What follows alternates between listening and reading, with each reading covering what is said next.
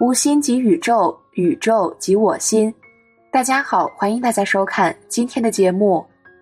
现代物理学有一个最伟大的发现，那就是物质就是能量。这也是爱因斯坦对人类所做的最大贡献。他向我们揭示了物质只是能量的一种形式。这世界上的万事万物都是由能量所形成，不管是石头、木头、桌椅、你、我，包括我们的眼睛、耳朵、鼻子，都是由能量所形成。在佛教经典《般若心经》也提到，色即是空，空即是色。我们肉眼所见到的，并非真实存在。肉眼看不到的才是真实的存在。说的更明白一点，我们看到房屋、墙壁、身体都不是真实的，它们只是纯粹的能量。由于电子的移动速度非常快，以致我们的肉眼看不出来，因而认为它们是一个实体。物理学家研究了三百年，想找出物质的本质。当他们探索的愈深，就愈感到迷惑。他们简直无法相信，在物质的里面竟然什么都没有。物质的本质并非物质，而是能量。你的身体看起来好像是由固体物质所构成的，这些固体物质又可以分解成分子和原子。但根据量子物理学，每一个原子的内部有百分之九十九点九九是空的。以闪电般的速度穿梭在这些空间中的次原子，其实是一束束振动的能量。这些能量并不是随便任意振动，振动其实就是携带讯息。整个讯息场会把讯息传送到宇宙量子场，创造物质世界，成了我们所看到的实相。爱丁顿这位伟大的科学家曾说：“我们总是认为物质是东西，但现在它不是东西了。现在物质比起东西而言，更像是念头。念头，没错，物质是来自念头，是来自我们的思想。如果不是先有飞机的念头，科技是无法创造出飞机的。”如果不是先有写这本书的念头，这本书也不会呈现在你的眼前。如果你剖析一张画，你会发现它是由画布和一些颜料所组成。但一幅画之所以变成美丽的图画，并非来自画布和颜料等物质的总和，它是来自绘者，是来自绘图者的念头。如果没有那个想法，也就不可能有那幅画。把一块方糖放在瓦斯上燃烧。只会产生火光、热和油腻的碳块。可是，如果把它们吃进肚子，却能创造出许多事物。为什么？是的，是因为思想。思想把糖所提供的能量变成了梵谷的名画、台北的一零一大楼、肖邦的波浪舞曲和米尔顿的叙事诗《失乐园》。这些都是思想的结果。在梦中，比如说你被狗咬了一口，正当咬了一口，马上就醒来的时候。那个后脚跟痛不痛啊？肯定是痛，在梦中也痛，醒来以后还感觉到痛。那其实梦中狗咬你了没有啊？没有，是不是？所以我们平时这个手搞个针刺一下，哎呦一声，是皮肉痛还是你心痛啊？我们自己都被自己糊弄了。其实，如果我们能放下我执，放下烦恼习气，正到这种境界的时候，把你这个肉割下来，你一点都不痛。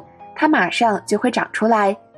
国外曾做过一个心理实验，两个罪犯张三、李四对面坐，当着李四的面捡这么大一块火炭往张三手上一放，张三哇的一下子手被烫烂了，烫了一个大血泡，然后把李四的眼睛蒙起来，搞了这么大一个冰块往李四手上一放，李四哇的一下手上也烫了个大血泡。如果李四睁着眼睛放一块冰在他手上。会不会烫一个大血泡啊？当然不会。所以皮肤上的大血泡是被烫出来的，还是心里变出了一个大血泡呢？都是心变出来的。冷艳经理讲，毗陵切婆娑在路上遇到了一根毒刺，疼得不得了啊！然后他入定关照，叫心静下来。我们的肉身是无情的，他怎么会痛啊？这是我的意识心在作怪，他老是这样关照，一点都不痛。还有一个心理实验是两个死囚犯张三李四，当着李四的面把张三的动脉割开。好，半个小时以后，张三死了，叫安乐死。现在轮到李四了，把李四的眼睛蒙起来，然后用刀的刀背轻轻地割一下子，没有割破，明白吗？再用三十六度的热水顺着他的手腕滴答滴答往下流，半个小时以后，李四也死了。李四是他生死的还是心死的？是心死的。他认为跟张三一样，他也会死。大家明白吗？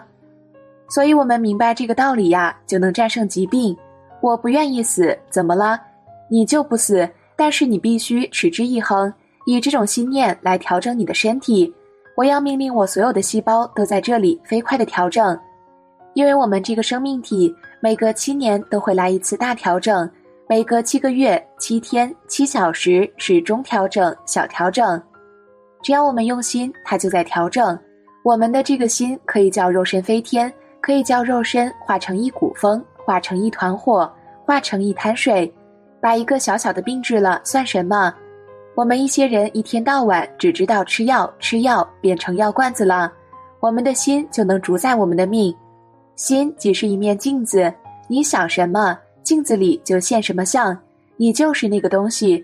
你因你自己的供养，自心取自心。你生活所看到的一切都是来自思想，以及你思想所创造的结果。你的肉体、骨头与肌肉可被还原为百分之七十的水分。以及没有多大价值的化学物质，然而你的思想却使你成为了你。你要知道的是，我们的每个思想和意念都负荷着不可思议的能量，这些能量会透过各种形式实践自己。你的思想会创造出疾病，也能治好疾病；你的思想能让你陷入痛苦，也能让你离苦得乐。思想创造出善与恶、美与丑、成功与失败。富有与贫穷，天堂与地狱，你生命经验的种种，通通都是你的思想所创造的。所谓一念一世界，我们是自己命运的创造者。我们外在所看到的一切，正是我们内心世界的呈现。千万不要小看一个小小的念头，你的任何起心动念都可能改变整个世界。现代物理学家说，在微小的原子里存有巨大的能量。原子是这么的小，小到连显微镜都看不到。它只是一个推论，但它却改变了整个世界。日本长崎、广岛就是被原子能量所摧毁的。正如同原子能拥有如此巨大的能量，你的思想能量也是一样。相似的能量会吸引相似的能量，形成类似的能量团。当这些类似的团在宇宙中彼此穿梭、碰触，慢慢的聚合在一起。也就形成了物质，形成了我们的世界，这即是思想形成物质的原理。每一个思想，即使只是小小的念头，也会变成一个东西。而每一样东西，在一开始的时候，也只是一个想法，也只是来自一个小小的念头。